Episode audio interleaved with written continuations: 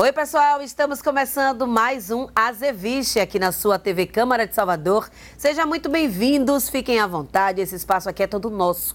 A gente vai debater, como sempre, assuntos de muita relevância do nosso dia a dia e hoje, claro, a gente vai falar sobre o Dia Nacional de Combate à Intolerância Religiosa, que infelizmente ainda é tão presente na nossa sociedade. No dia 21 de janeiro de 2000, a Elorixá Gildásia dos Santos morreu após após sofrer um ataque dentro do Ilê Axé Abassá de Ogum, terreiro de candomblé fundado por ela na década de 80 em Itapuã, aqui em Salvador.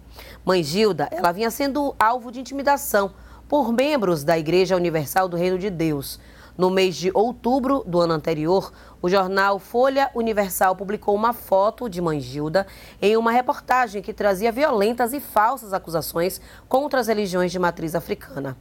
A Elorixá teve a casa invadida por pessoas que destruíram o terreiro e agrediram o marido dela. Após este crime, a saúde da religiosa se deteriorou e ela morreu vítima de um infarto. Além de líder espiritual, ela exerceu papel importantíssimo como ativista social.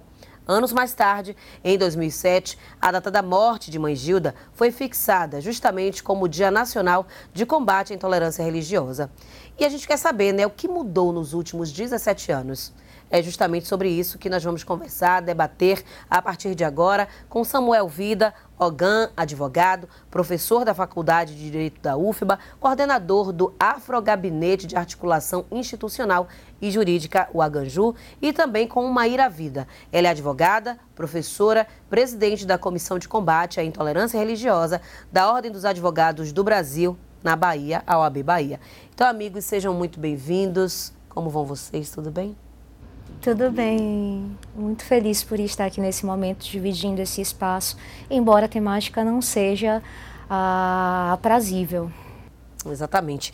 Infelizmente, a gente ainda precisa né, discutir esses assuntos, falar sobre racismo, intolerância religiosa. Mas eu queria que vocês começassem, né? Aqui eu vou começar por, por idade, né? por antiguidade, respeitando os mais velhos, que eu não sou doida. Eu quero que você, Samuel, primeiro fale um pouco de você, né? Como você chegou a ser este Samuel Vida, né? Fale um pouco da sua infância, da sua vivência, até você se engajar nas lutas do nosso povo, na luta contra a discriminação de um modo geral.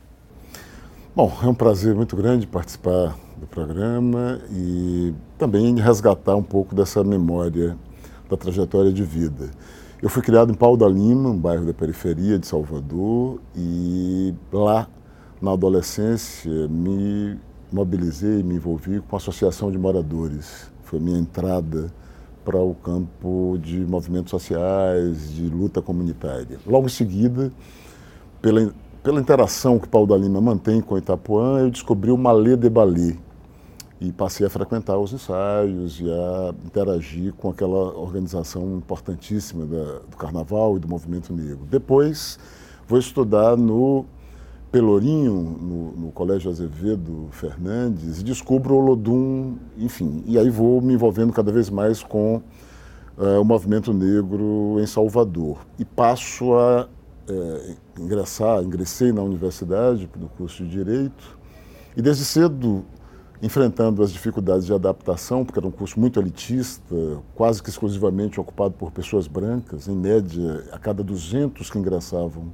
na faculdade, apenas dois eram negros. Eu fui um dos dois do meu ano de ingresso. Então, essa experiência, que era difícil, também abriu uma perspectiva que foi a de perceber que o direito poderia ser uma ferramenta importante para a luta contra o racismo, para a luta por reforma urbana. Eu estava vivendo ainda antes da Constituição atual, então pude, como estudante, participar do processo constituinte, discutindo tanto as medidas relativas a racismo quanto a reforma urbana. E nessa trajetória fui desenvolvendo né, a minha é, reaproximação com as religiosidades e matrizes africanas, porque na minha família houve uma interrupção. Meu avô era Ogan, meu pai já não seguiu uh, né, com o envolvimento religioso, minha mãe é adventista do sétimo dia, então houve uma descontinuidade. Já adulto, eu reencontro a conexão com o candomblé me integro à comunidade do Terreiro do Cobre, do Engenho Velho da Federação, liderada pela Yalorixá Valnísia.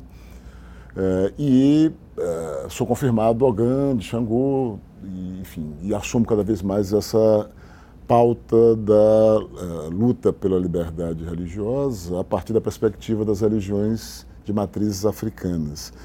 Quanto ao dia de combate à intolerância religiosa, nós organizamos, em resposta à agressão sofrida por Mãe Gilda, que, levou ao seu falecimento, um movimento contra a intolerância religiosa. Foi um movimento que mobilizou vários terreiros, entidades do movimento negro, teve a participação ativa da filha biológica de Mãe Gilda e Jaciara Ribeiro, e nós construímos toda uma ambiência de pressão, de denúncia, de, de ajuizamento de uma ação contra os agressores, o que permitiu a reverberação desse movimento junto ao espaço institucional e a adoção, primeiro no município, né, do Dia de Combate à Intolerância Religiosa, e em seguida nacionalmente. E que bom, né? Que pelo menos para isso, para que a gente tenha esta data, para que a gente não deixe esse, esse, esse essa tragédia, que assim a gente pode considerar, passar em branco, né? Que tem um dia para que as pessoas lembrem o que aconteceu, lamentavelmente, no ano de 2000. Para você que não se atentou no início do programa, na apresentação, nos sobrenomes, não é coincidência, né? Samuel Vida, Maíra Vida, eles são parentes, minha gente. Olha que maravilha. Dois atuantes, dois nomes fortes aqui na Bahia no combate à intolerância religiosa, ao racismo religioso, eles são tio e sobrinha. Então, eu queria que você falasse, Maíra, um pouco da sua vida, da sua vivência, da sua história. Seu tio tem influência nas suas escolhas profissionais, nessa sua militância, podemos assim dizer? Cris, mais uma vez reiterando que estar aqui no Azeviche é mesmo uma, uma grata satisfação, né? Apesar de nós precisarmos, como já foi dito antes, repisar esse tema, aprofundar esse debate e garantir a promoção da liberdade religiosa também por meio da sensibilização desses mecanismos de comunicação de massa.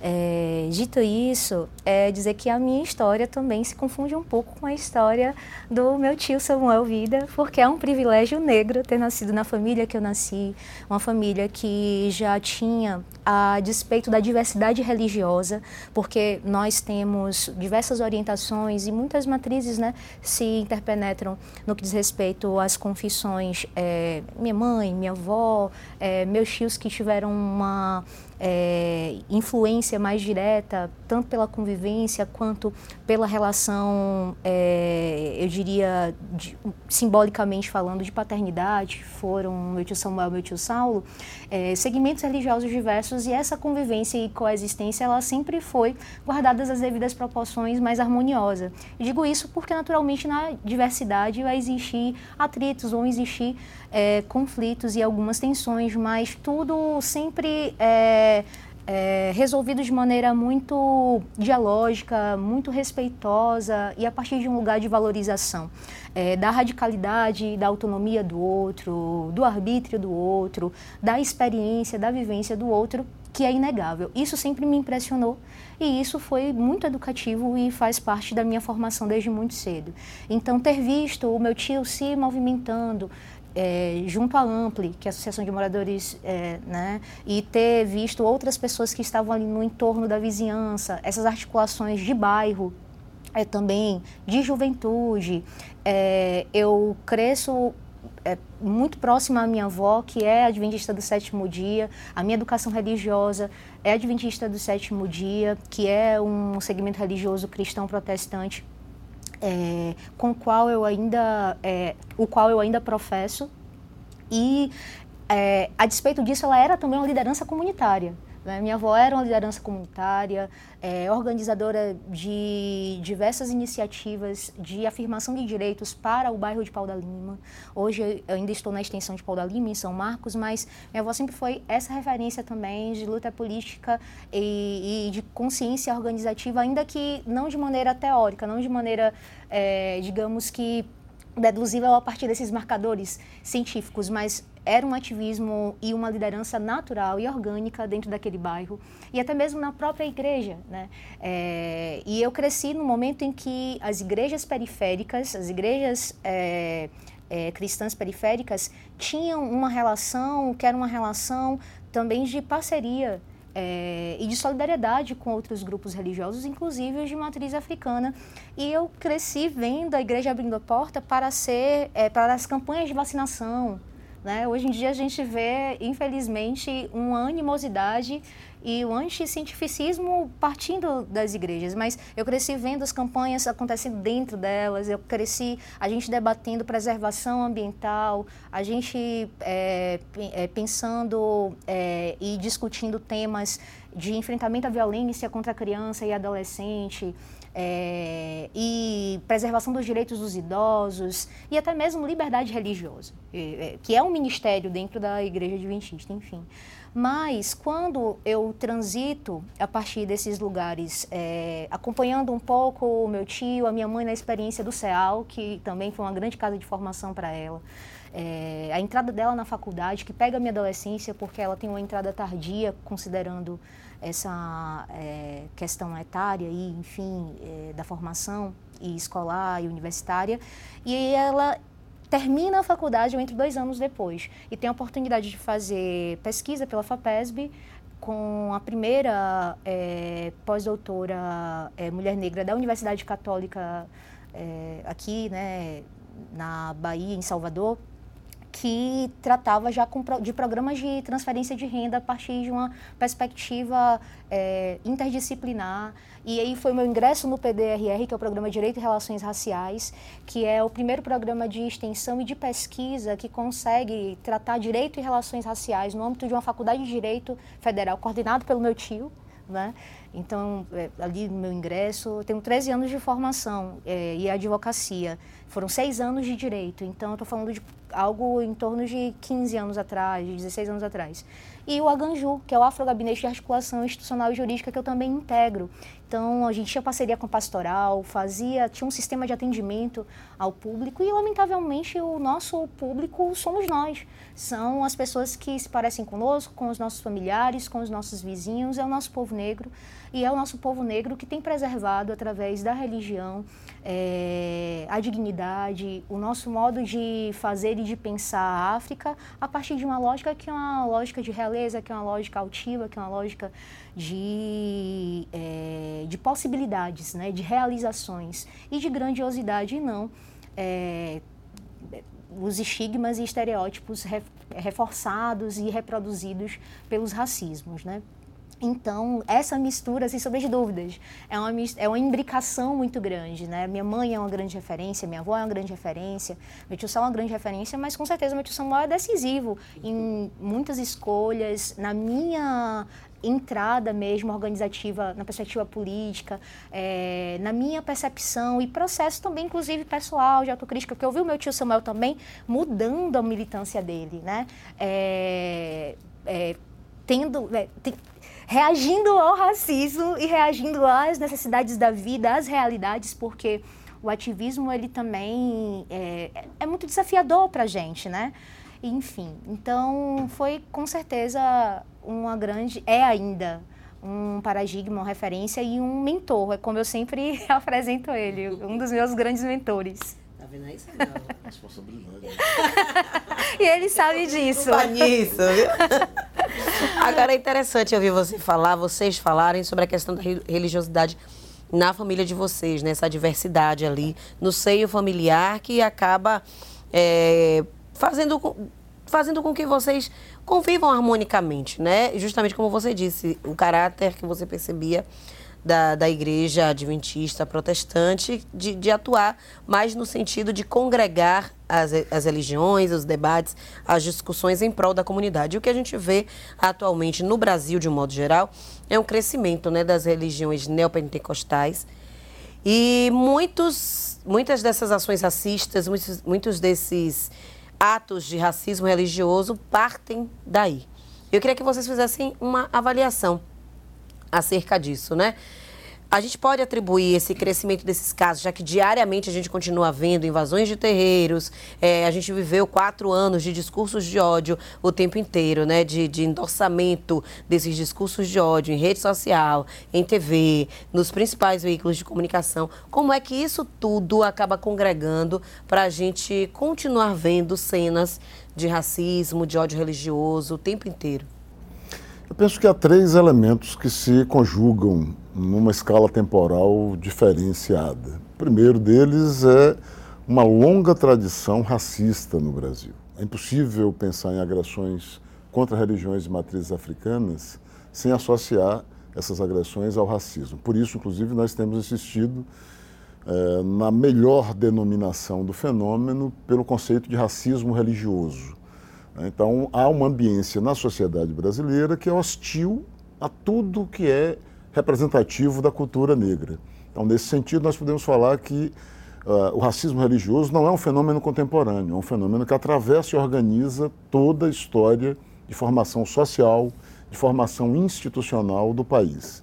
Numa segunda escala temporal, se verifica um deslocamento no campo religioso nos últimos 40 anos com o, o, o crescimento expressivo e vertiginoso é, do neopentecostalismo. Isso traz uma nuance nova nessa tradição já hostil, que é uma nuance de agravamento das tensões por uma estratégia é, cultivada publicamente por muitas dessas religiosidades de escolher as religiões de matrizes africanas como alvo, inclusive com declarações públicas que a meta é erradicar essa religiosidade. Então, há uma, um incentivo neste campo religioso a uma prática sistemática de desqualificação.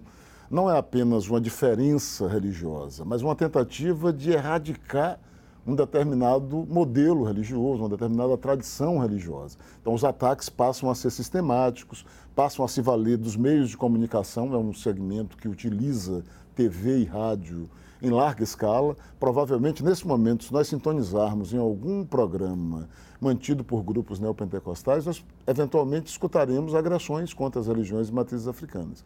Então, isso criou um ambiente mais intenso de legitimação dessas agressões.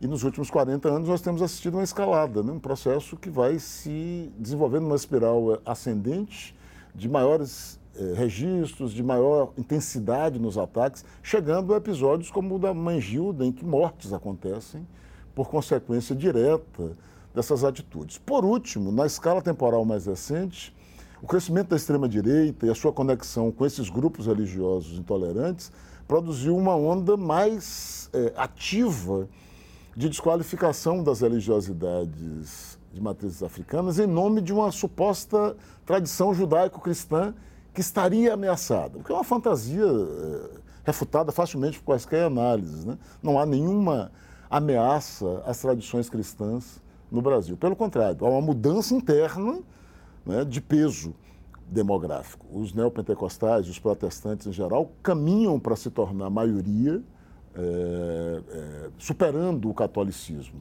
Isso está longe de qualquer ideia de cristofobia ou de um ambiente de hostilidade às práticas cristãs. Pelo contrário, nós temos um reforço do cristianismo no Brasil. O que tem de novidade é essa orquestração né, intensa de políticas informais e até da tentativa de políticas formais de ataque às religiões de matrizes africanas. No último período se tentou criminalizar o uso de animais em ritos religiosos, toque de atabaques alegando lei de silêncio, é, enfim, a tentativa de remover é, marcos públicos da monumentalidade é, vinculados às tradições africanas. Então há um, uma campanha contra os orixás no dique, mas ninguém faz uma campanha contra o Cristo é, na barra, né? ou seja, símbolos públicos das religiosidades, desde que não signifiquem um processo de proselitismo, são absolutamente legítimos como expressão dessa diversidade religiosa. Então, nós temos um cenário novo que requer novos instrumentos de combate, novas estratégias de enfrentamento. Nesse sentido, uh, o aperfeiçoamento legislativo é um dos elementos, não é o único, nós não podemos ter a ilusão de que uma lei aprovada resolve problemas, mas cria uma ferramenta a mais. A Lei 14.532, sancionada pelo presidente Lula em janeiro do ano passado, traz uma novidade, ainda que de forma imperfeita do ponto de vista técnico, porque insere o conceito de racismo religioso no ordenamento jurídico. Isso é relevante porque permite nomear com maior precisão esses ataques contra as religiões de matrizes africanas. Não são mera intolerância religiosa, não é uma mera discordância religiosa num campo que, é, guardadas as proporções do conflito, mantém também relações de diálogo. Não, o que há é uma tentativa de destruição. Né? E, nesse sentido, as ferramentas que devem ser construídas pelas políticas públicas, pela própria sociedade, devem ser outras no sentido de garantir não só a laicidade do Estado, que vem sendo muitas vezes utilizado como veículo de ataque, como o direito à liberdade religiosa ampla, plena, para todas as formas, especialmente para aquelas como as nossas de matrizes africanas, que tanto construíram o Brasil, que tanto contribuíram e contribuem para a cultura brasileira, não só no plano estético, musical, como no plano dos cuidados. As primeiras instituições de cuidado, de previdência social são articuladas com as religiões de matrizes africanas. As primeiras políticas de segurança alimentar são produzidas pelas religiões de matrizes africanas, o cuidado com crianças abandonadas, enfim, há uma infinidade de, de, de referências. Portanto, é, para além da especificidade de adesão ao, é, é, digamos assim, plano religioso, há um, um contributo social fundamental que tem que ser respeitado, que tem que ser defendido, que tem que ser valorizado, mesmo por aqueles que professam outras religiosidades.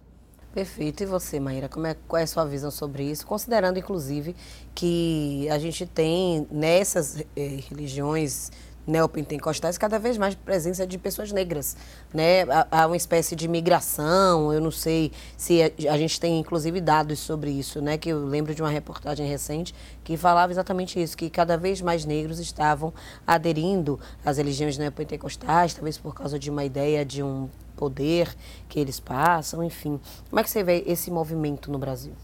O racismo tem sido a linguagem mais eficiente do Estado comunicar é, à sociedade quais são os valores, quais são os seus interesses, quais são as suas finalidades. Essa é que é a verdade.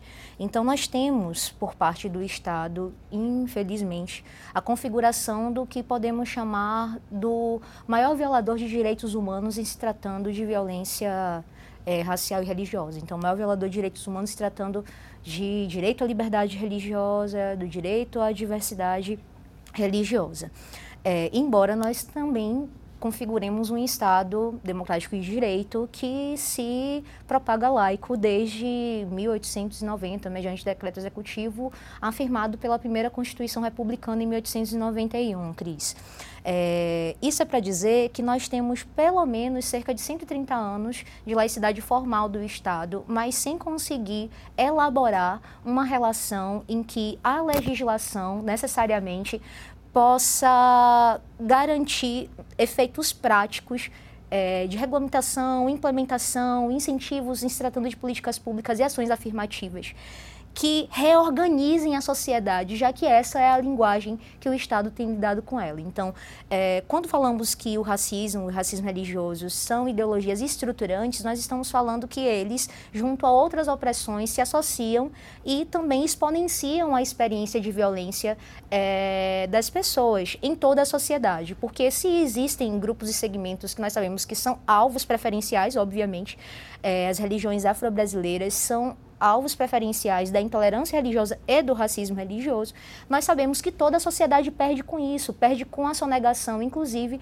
da possibilidade de desenvolvimento territorial, de desenvolvimento humano que seria muito mais potente é, e eficaz se toda a sociedade pudesse reconhecer estes valores como sendo valores que são formativos e informativos de nossa identidade nacional, de nossa identidade racial como o professor Samuel já trouxe. Então, é, entender que se não conseguirmos transformar a linguagem do Estado e enfrentar o racismo institucional, nós também vamos ter muita dificuldade para tentar fazer uma frente ao que é também algo cultural, que é a violência. Nós temos uma sociedade que é culturalmente estruturada em violência e exclusão e em hierarquias que são hierarquias opressivas a partir de dominâncias.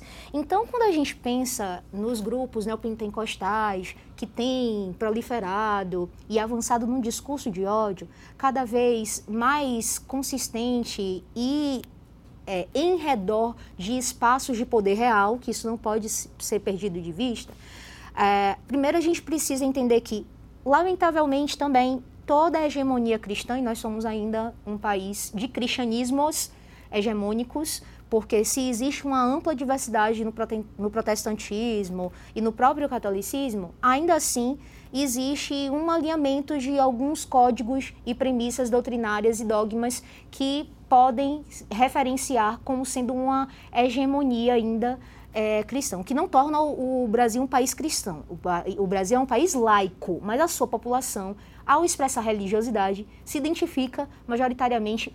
O que também pode ser questionado, e é algo que o professor e doutor e colega Edio Silva sempre menciona, que o ambiente de hostilidade, de violência também é, cria uma reticência e cria uma resistência de manifestações públicas e, inclusive, por ocasião é, da aferição do IBGE, da, do reconhecimento das religiosidades de matriz africana, afro-brasileiras, por fundado receio, por fundado receio, inclusive, a sua integridade física, é, de outras violências simbólicas ali associadas. Mas é dizer que todas as religiões é, é, cristãs, em algum ou menor incidência, de acordo com a pesquisa divulgada pela, pelo Ministério dos Direitos Humanos, a partir do Disque 100, é, apresentam ali agressores em potencial, ofensores em potencial.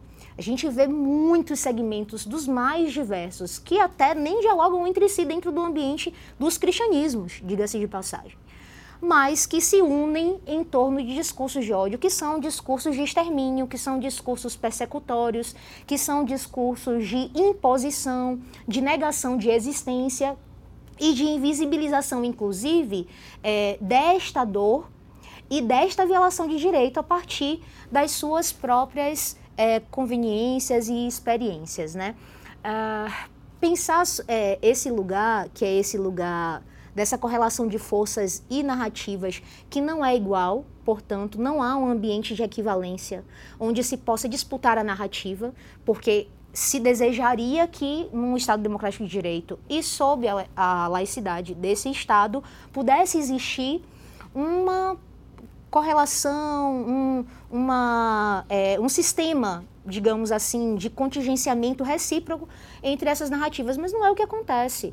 Nós sabemos que existe também, em determinados segmentos religiosos, uma concentração de poder econômico e uma concentração de poder político, político que consegue não só ocupar espaços de referência e de poder nos parlamentos, no judiciário, é, é, no poder do Estado, mas também em grandes empresas detentoras que são né, é, dos meios de produção, e, e, e do capital é, que podem garantir, e aí vem esta linguagem de violência do Estado e esta cultura de violência na sociedade, porque conseguem imprimir neste imaginário, reforçar este imaginário o imaginário de animosidade, de demonização é, e de, inclusive, estarem fazendo isso no exercício do direito de liberdade de expressão, o que não é uma verdade.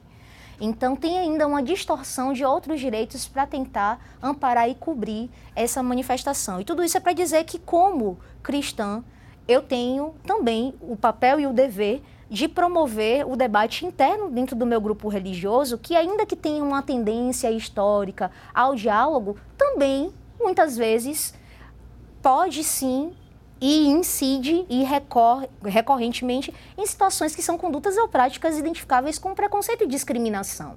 Então, não é possível é, que eu fale em nome deste grupo no sentido de isenção ou no sentido de imunização, porque seja de maneira implícita, inculcada, seja de maneira é, não premeditada, o fato é que o efeito danoso de determinadas narrativas e discursos necessariamente são o preconceito e a discriminação religiosa, Cris. E daí a gente não pode trabalhar com intencionalidade. A lei não trabalha com intencionalidade, não é? Se o evento danoso ele acontece, ainda que ele não seja premeditado, sistemático, ainda que ele não tenha sido intencional, o fato é que ele gerou uma violação de direito, gerou um dano e deve ser responsabilizado quem quer que seja o agressor, qualquer que seja a matriz religiosa dele.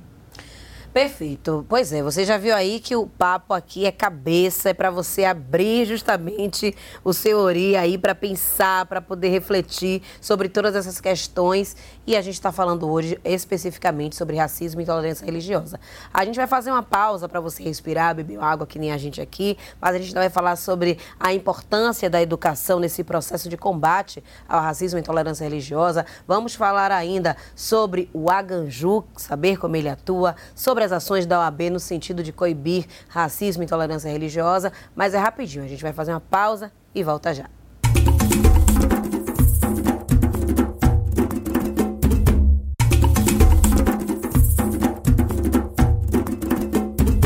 Pois é, tá vendo? Foi rapidinho, já estamos de volta aqui com a Zeviche, hoje conversando sobre intolerância religiosa, já que a gente no dia 21 de janeiro celebra o Dia Nacional de Combate à Intolerância Religiosa. Falamos um pouco sobre a origem dessa data, porque de lembrarmos o que aconteceu em 21 de janeiro de, do ano 2000. E a gente está aqui com Samuel Vida e Maíra Vida, falando sobre suas atuações, suas vivências, suas percepções sobre todo esse cenário de racismo religioso que ainda hoje a gente vivencia. Eu queria que você, Samuel, é, falasse um pouco sobre a atuação do Aganju, que é o, o Afro Gabinete de Articulação Institucional e Jurídica.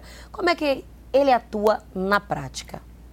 Bom, o Aganju surge como uma resposta é, simbólica, política e jurídica às necessidades é, de enfrentamento ao racismo a partir das conquistas institucionais que o movimento negro produziu desde os anos 80. O movimento negro consegue, nos anos 80, constitucionalizar a sua agenda.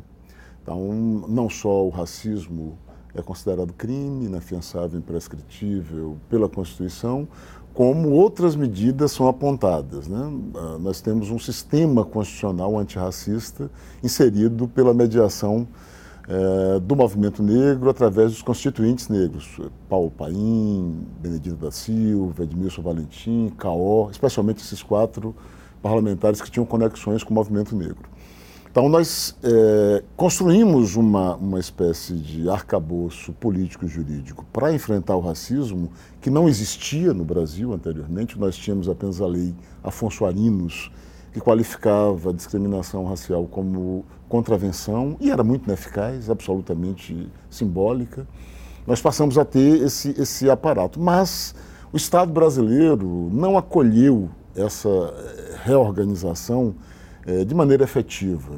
Né? Apesar de termos uma Constituição antirracista, nós continuamos tendo políticas públicas, uma forma de atuação do Estado marcados pelo racismo institucional.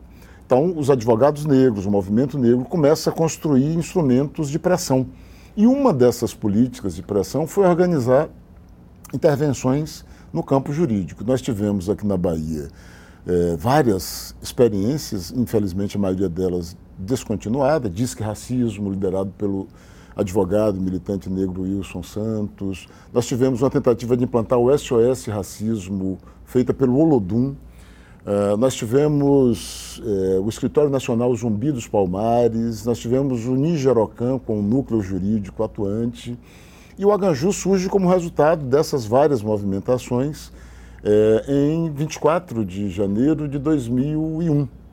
Né? Nós constituímos, inclusive nessa data, para fazer uma referência à revolta Malê, e constituímos com esse nome como um resgate desse simbolismo, do significado da tradição das religiões negras eh, na afirmação da luta por justiça. A Ganju é um dos nomes, é uma das qualidades de Xangô.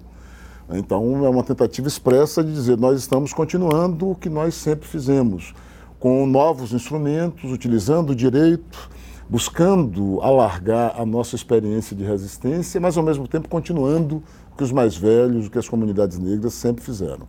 E é uma sigla, Afro-Gabinete, para caracterizar uma institucionalidade negra, que se reivindica negra, que não se confunde com uma ONG, como, com uma associação qualquer, de articulação, porque tem uma função de se movimentar, de construir pontes, de buscar eh, iniciativas eh, institucionais, né? portanto, reconhecendo que a disputa contra o racismo precisa penetrar o âmbito das instituições e modificar as instituições. As instituições são originariamente no Brasil racistas, então não se trata apenas de ocupá-las, mas de transformá-las, produzindo novos arranjos institucionais, nova cultura institucional antirracista eh, e as medidas jurídicas exatamente para potencializar o que o constitucionalismo negro produziu. Nós temos um campo de possibilidades. Vou dar um exemplo eh, para ilustrar isso. A Constituição do Estado da Bahia, por uma intervenção do movimento negro, prevê a obrigatoriedade do Estado né, através do governo respectivo, titular todos os terreiros de candomblé existentes na Bahia. A maioria esmagadora dos terreiros continuam na penúria da é, fragilidade institucional fundiária, porque não detém escritura, porque não, não detém a propriedade formal dos terrenos ocupados. Então, veja, isso está previsto desde 89. 35 anos depois, não saiu do papel.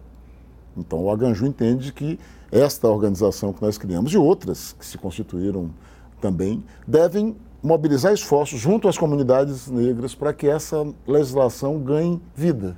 Não seja letra morta, não seja lei para inglês ver, mas vir de fato norma executada, política pública derivada, ação governamental. O, o, o, nosso propósito, portanto, é esse. Desde 2001, nós temos construído um movimento que se articula em três eixos. O primeiro deles é a educação jurídica. Então, nós construímos parcerias com o Movimento Negro, com terreiros de candomblé, buscando socializar esse saber jurídico. Nós entendemos que o direito não é e não deve ser exclusividade dos advogados, juízes e promotores. O direito deve ser linguagem comum da cidadania. As comunidades, as pessoas devem se apropriar o mais extensivamente possível de conhecimentos jurídicos para exercer sua cidadania. Segundo, nós entendemos que as políticas públicas de, é, é, de esfera estatal, da esfera estatal, devem ser permanentemente ajustadas à realidade da diversidade racial. Nós não podemos ter uma política de crédito, ou uma política habitacional, ou uma política de saúde que não considere o fato de que nós somos uma sociedade diversa racialmente.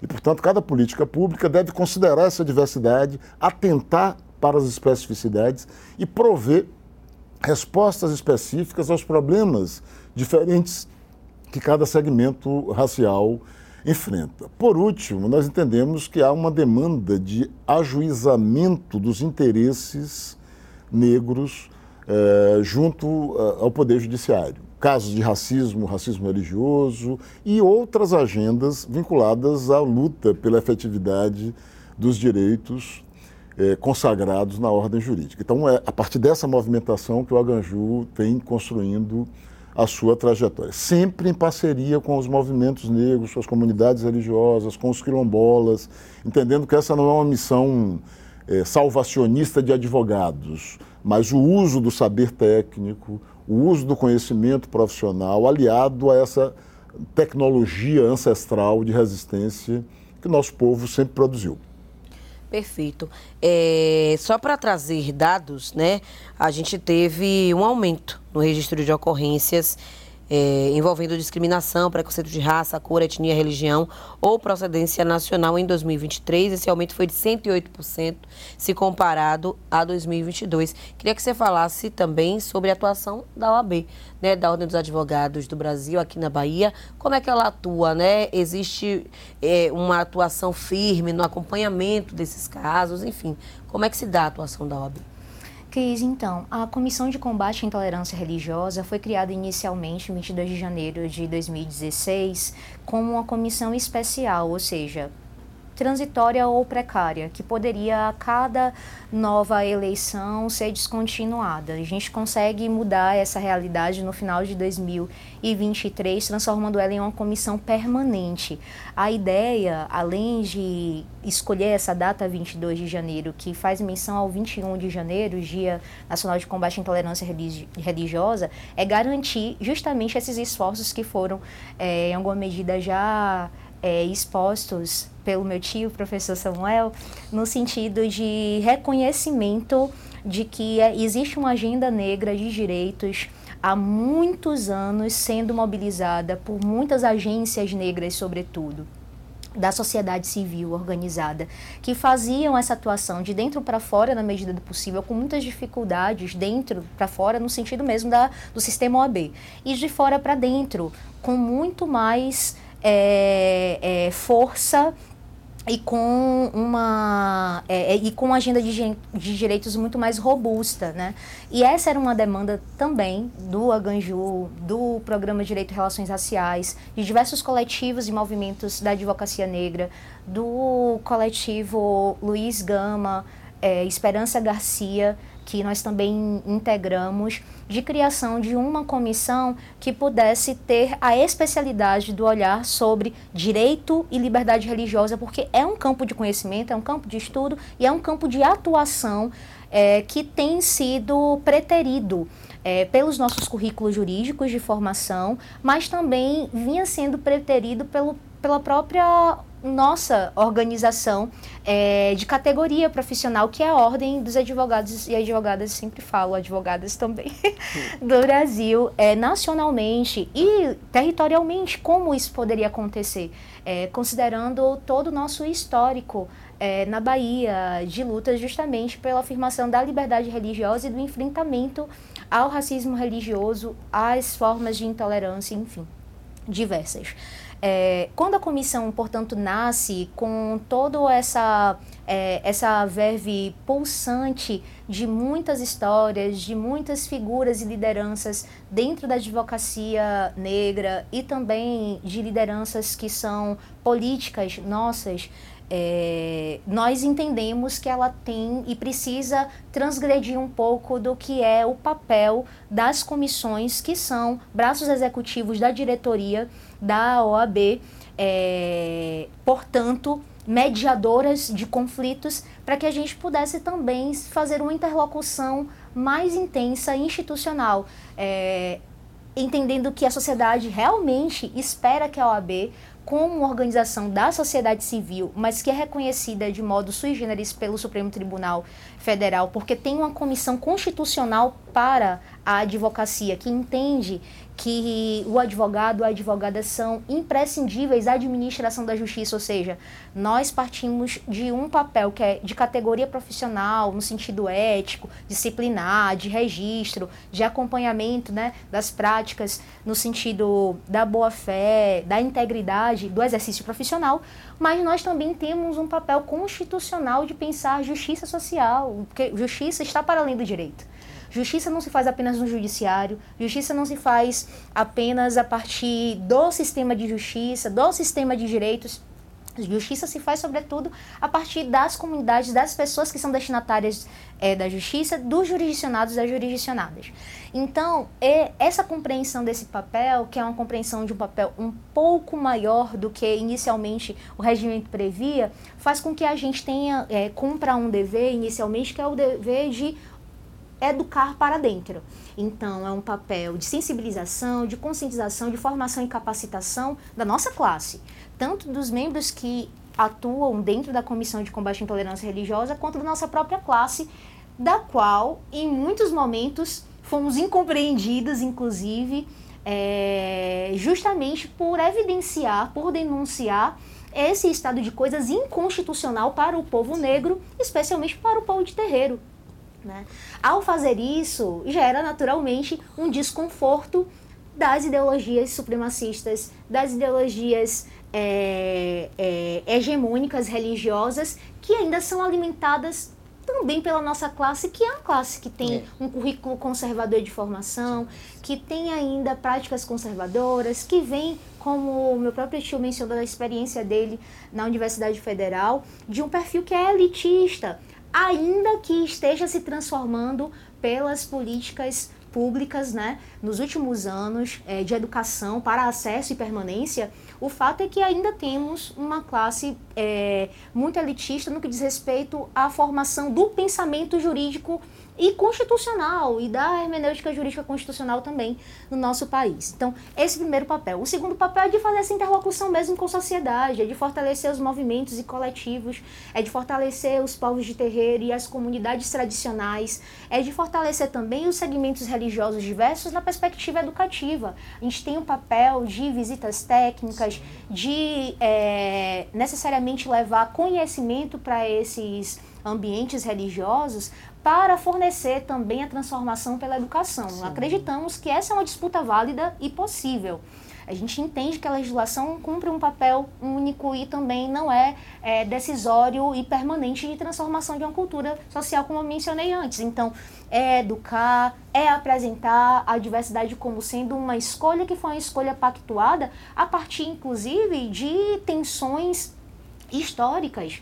Nós não chegamos à Constituição de 88 de uma maneira pacífica. Nós chegamos na Constituição de 88 a partir de um grande embate de segmentos, de atores sociais é, e tendo como o professor Samuel disse, a presença de parlamentares negros mandatários, mas também, de, como eu gosto de chamar, de constituintes sem mandato, né? A gente pode pensar na influência que Lélia é, exerceu, na influência que a nossa Creuza é, Oliveira também, Sim. né?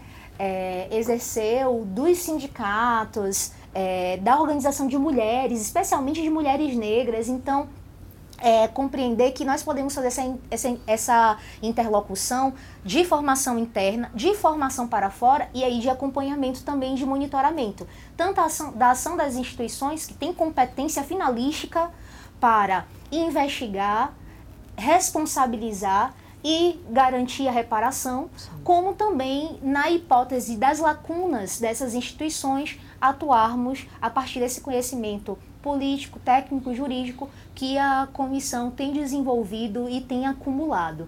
E aí, por fim, um outro papel que a gente tem é, compreendido que é muito decisivo é o de também fazer essa frente, como, é, inclusive, se inspirando na atuação do Aganju, se inspirando na atuação da Coalizão Negra por Direitos, Sim. que é necessariamente perceber das instituições quais têm sido as suas fragilidades e propor de maneira mesmo é, técnica e eficiente é, a revisão de resoluções, a revisão de regimentos, é, outros modos de operar internamente a partir do seu poder interno, das, do seu sistema interno. Isso tem sido eficiente e a gente tem conseguido tanto transformar algumas práticas dentro da própria OAB, como do próprio Tribunal de Justiça da Bahia, Sim. dialogando com o, o Conselho Nacional de Justiça, dialogando com o Ministério da Justiça, com o Ministério dos Direitos Humanos. Nós temos expandido a nossa relação para entender que sim, nós é, é, atuarmos em rede, efetivamente uma rede que apresente tanto a sociedade civil como as instituições do poder público em torno da defesa, da promoção é, da defesa da liberdade religiosa e da promoção da liberdade religiosa e, naturalmente, do enfrentamento enérgico das intolerâncias e do racismo religioso, nós não vamos conseguir descontinuar é, esse estado de coisas que eu volto a dizer. É inconstitucional e está inclusive judicializado pela Coalizão Negra por Direitos, pela DPF 973 no Supremo Tribunal de Dire... É, no Supremo Tribunal Federal, em que nós indicamos que o racismo religioso é um dos mecanismos de genocídio do povo negro brasileiro. Então, se tiver o reconhecimento disso, que é que nós esperamos do Supremo Tribunal Federal, o Brasil irá reconhecer e precisará criar um plano de enfrentamento que necessariamente organize todos os seus ministérios, todas as suas secretarias, todas as suas políticas e entenda que essa crucialidade do racismo, de fato, é o que tem sido um, um um dos disparadores da mortandade, da necropolítica e da impossibilidade de que pessoas negras possam exercer de maneira plena a sua cidadania e dignidade humana. Com certeza. É, eu queria que você falasse um pouco, Samuel, é, um ponto que Maíra citou e que chama a atenção é na crença da transformação através da educação. A gente tem implementada a Lei 10.639 e a Lei 11.000 também, de 2000, uma de 2003, a outra de 2008, que é, determinam é, as, o ensino da história da cultura afro e indígena nas escolas. A gente sabe que algumas escolas tentam adequar o seu currículo a isso, né, já há algum tempo, desde a implementação dessa lei, mas ao mesmo tempo a gente sabe que existe, existem várias demandas que acabam implicando que essa lei não seja efetivamente cumprida em todas as instituições de ensino como a gente gostaria que fosse, né, e da forma que a gente gostaria que fosse, né, de uma forma não só teórica, mas de uma forma prática, de uma forma efetiva, que realmente funcional.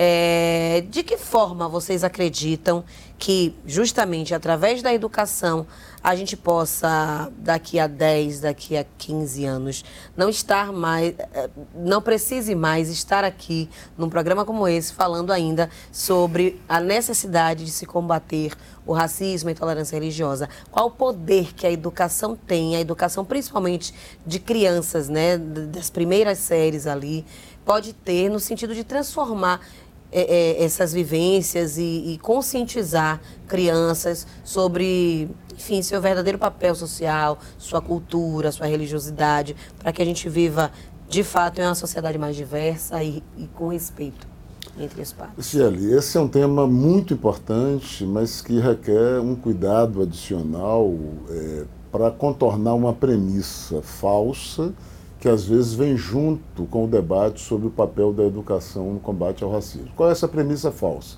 É a de que o racismo é apenas um problema de ignorância ou de deformação moral de indivíduos. Isso não é verdade. O racismo é, sobretudo, um, um fenômeno, uma manifestação de poder.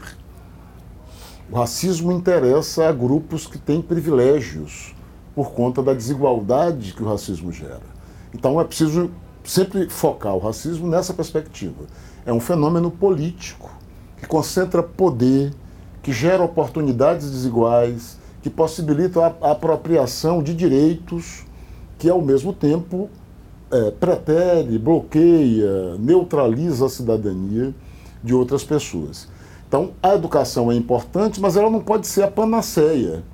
O Estado não pode apenas esperar que a educação né, redefina. Porque, por mais que você coloque uma criança na primeira idade, diante da diversidade, isso é muito positivo e necessário, essa criança não é educada só pela escola.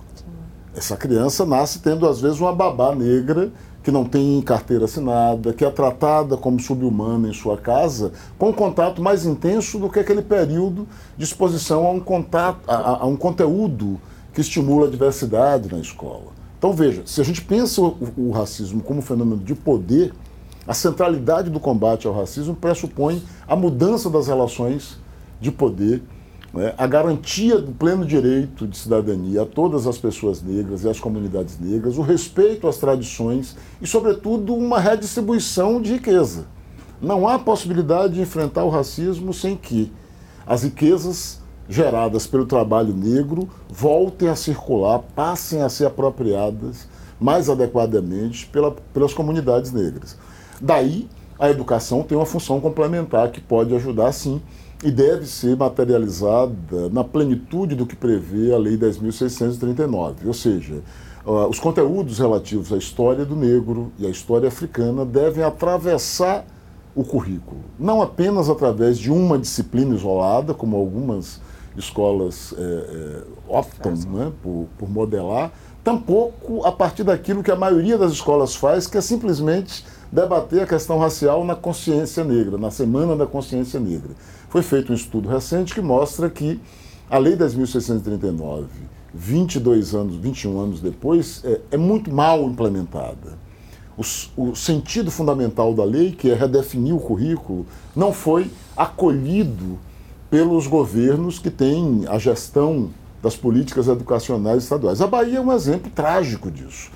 Né? Nós temos um governo da mesma força política, do mesmo campo político, há 18 anos contínuos, portanto, nós temos um período extenso eh, de continuidade e temos uma das piores políticas de implementação da Lei 10.639. Né? Não, quase não temos materiais pedagógicos construídos, materiais didáticos, política de formação dos professores em torno desse eixo temático. Não houve alteração curricular adequada para promover a transversalização. E nós já tivemos até um secretário de Estado que disse publicamente que esta lei não era prioridade governamental. Então, veja, é, há muito o que fazer no campo da é, política educacional para que a Lei 10.639 cumpra seu papel e seja não apenas uma tarefa do professor negro, que na Semana da Consciência Negra convida, eu sou convidado todo ano para dezenas de palestras, para um evento pontual, mas algo que se incorpore ao cotidiano da escola e que seja vivido como uma rotina e não como uma exceção celebratória, performática, que longe de enfrentar adequadamente o problema, às vezes o aprofunda, porque gera, inclusive, muitas vezes, Cristiane, você certamente tem notícia disso, reações de professores, de gestores ligados ao campo neopentecostal, de, é, nessa abordagem pontual, imaginarem que há um proselitismo ou uma promoção de valores religiosos. Então, muitas vezes, há uma sabotagem dessas políticas pontuais, porque as pessoas acham que, através delas, pode-se inocular algum tipo de difusão de crença, etc., por ignorância e por má fé, mas o fato é que isso acontece. Então, é preciso toda uma mobilização da comunidade negra, das instituições governamentais, para repensar a experiência de 21 anos de não implementação da Lei 10.639.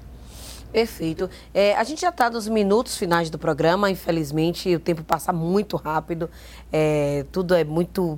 É, e a discussão é muito profunda, a gente precisaria de muito mais tempo para falar de tantos outros aspectos que a gente poderia considerar aqui. Mas eu queria que vocês deixassem uma mensagem. Eu acho que, diante de tudo que a gente discutiu aqui, de tantos aspectos que a gente abordou, a gente ainda vê, a gente ainda presencia, a gente ainda assiste cenas de intolerância, de racismo, como a gente viu recentemente no metrô de Salvador, né? duas pessoas negras um, de, de, de religiões diferentes, é, um agredindo a outra, enfim, simplesmente pelas vestes, pelos acessórios que ali estavam representados, invasões de terreiros que a gente continua vendo e tendo notícia a todo instante. Então eu queria que vocês falassem um pouco, é, mandassem uma mensagem para quem nos assiste em casa, seja de terreiro, seja uma pessoa que tem a sua fé, a sua representação, como duas pessoas de religiões diversas e que lutam em prol dessa igualdade, que vocês mandassem cada um a seu modo, cada um no seu tempo, é, para que essas pessoas é, se sintam encorajadas a lutar por essa igualdade, a não achar que não adianta, a não achar que é, não falar, não, que o que é a melhor saída é esconder a sua fé para não ser vítima de intolerância, né? A gente sabe que tem muitas pessoas, inclusive, que maculam né, essa identidade, que evita usar suas guias, suas contas, justamente por medo de serem alvo, o próximo alvo da intolerância e do racismo religioso. Então, Maíra, começando por você, deixe sua mensagem aí para nosso público, para o público que nos assiste, é, para que, enfim, as pessoas entendam qual o seu lugar né, social e de que forma, através de suas ações, suas atitudes, podem sim combater essas ações de intolerância.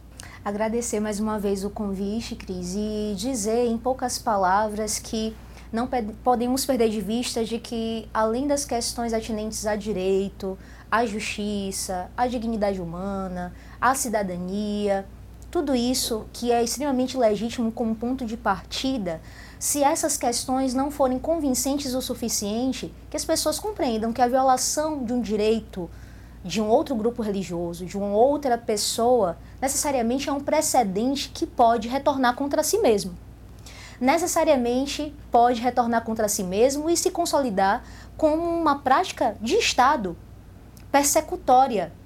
Nós temos na história diversos eventos que apontam para isso. Não há como pensar o futuro da liberdade religiosa, e esse é um artigo produzido pelo professor Samuel Vida, sem pensar o próprio futuro da democracia.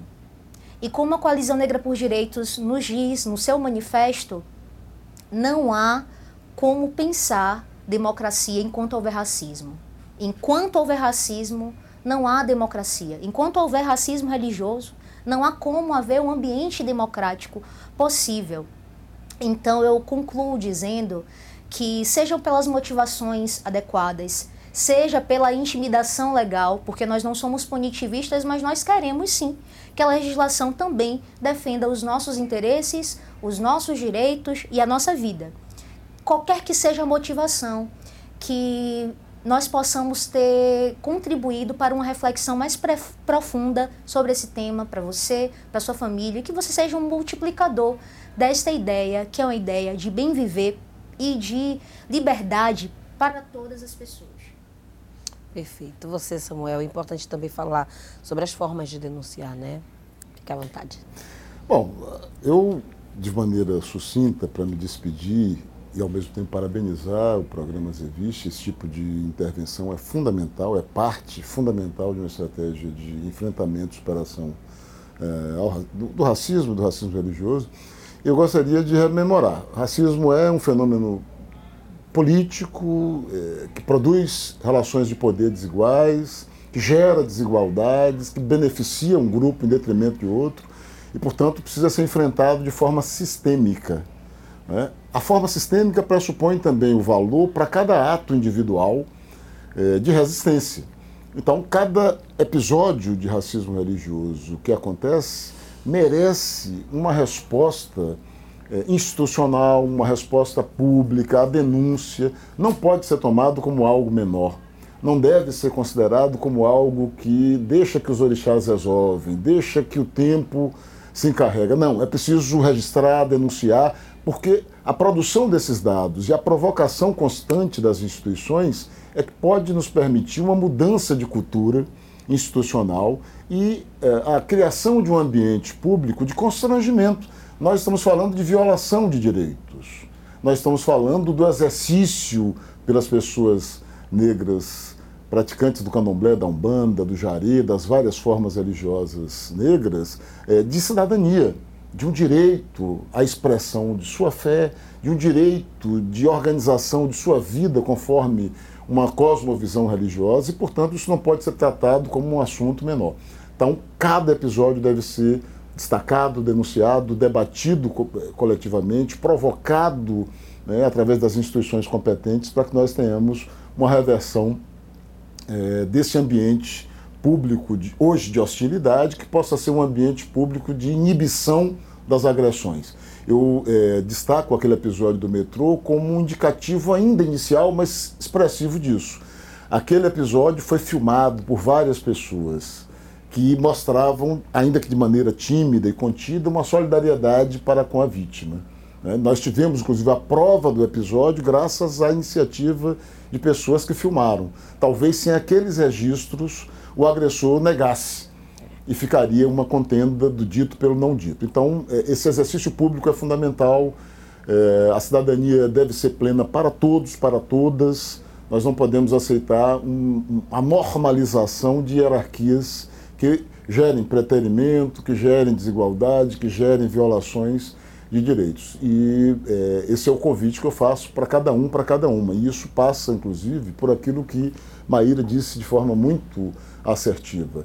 Você, negro, protestante, tem também um dever de disputar internamente, junto à sua eh, comunidade religiosa, uma mudança de perspectiva e a promoção do respeito e do reconhecimento da pluralidade religiosa. Maravilha, minha gente. É com essas palavras que a gente encerra o Azeviste de hoje. Quero agradecer imensamente a participação de vocês dois. Foi assim brilhante. Eh, parabéns à família por ter vocês dois nesse núcleo, trazendo tantos debates fundamentais para a nossa sociedade. E a gente vai ficar por aqui. Você pode assistir esse programa quantas vezes você quiser, recomendar, espalhar ele por aí, através, inclusive, do nosso canal do YouTube. E aqui na TV Câmara de Salvador você sempre vai ter um Azeviste inédito toda segunda-feira, uma da tarde. Então pronto, minha gente, vou ficando por aqui. Por hoje é só. Até a próxima. Tchau, tchau.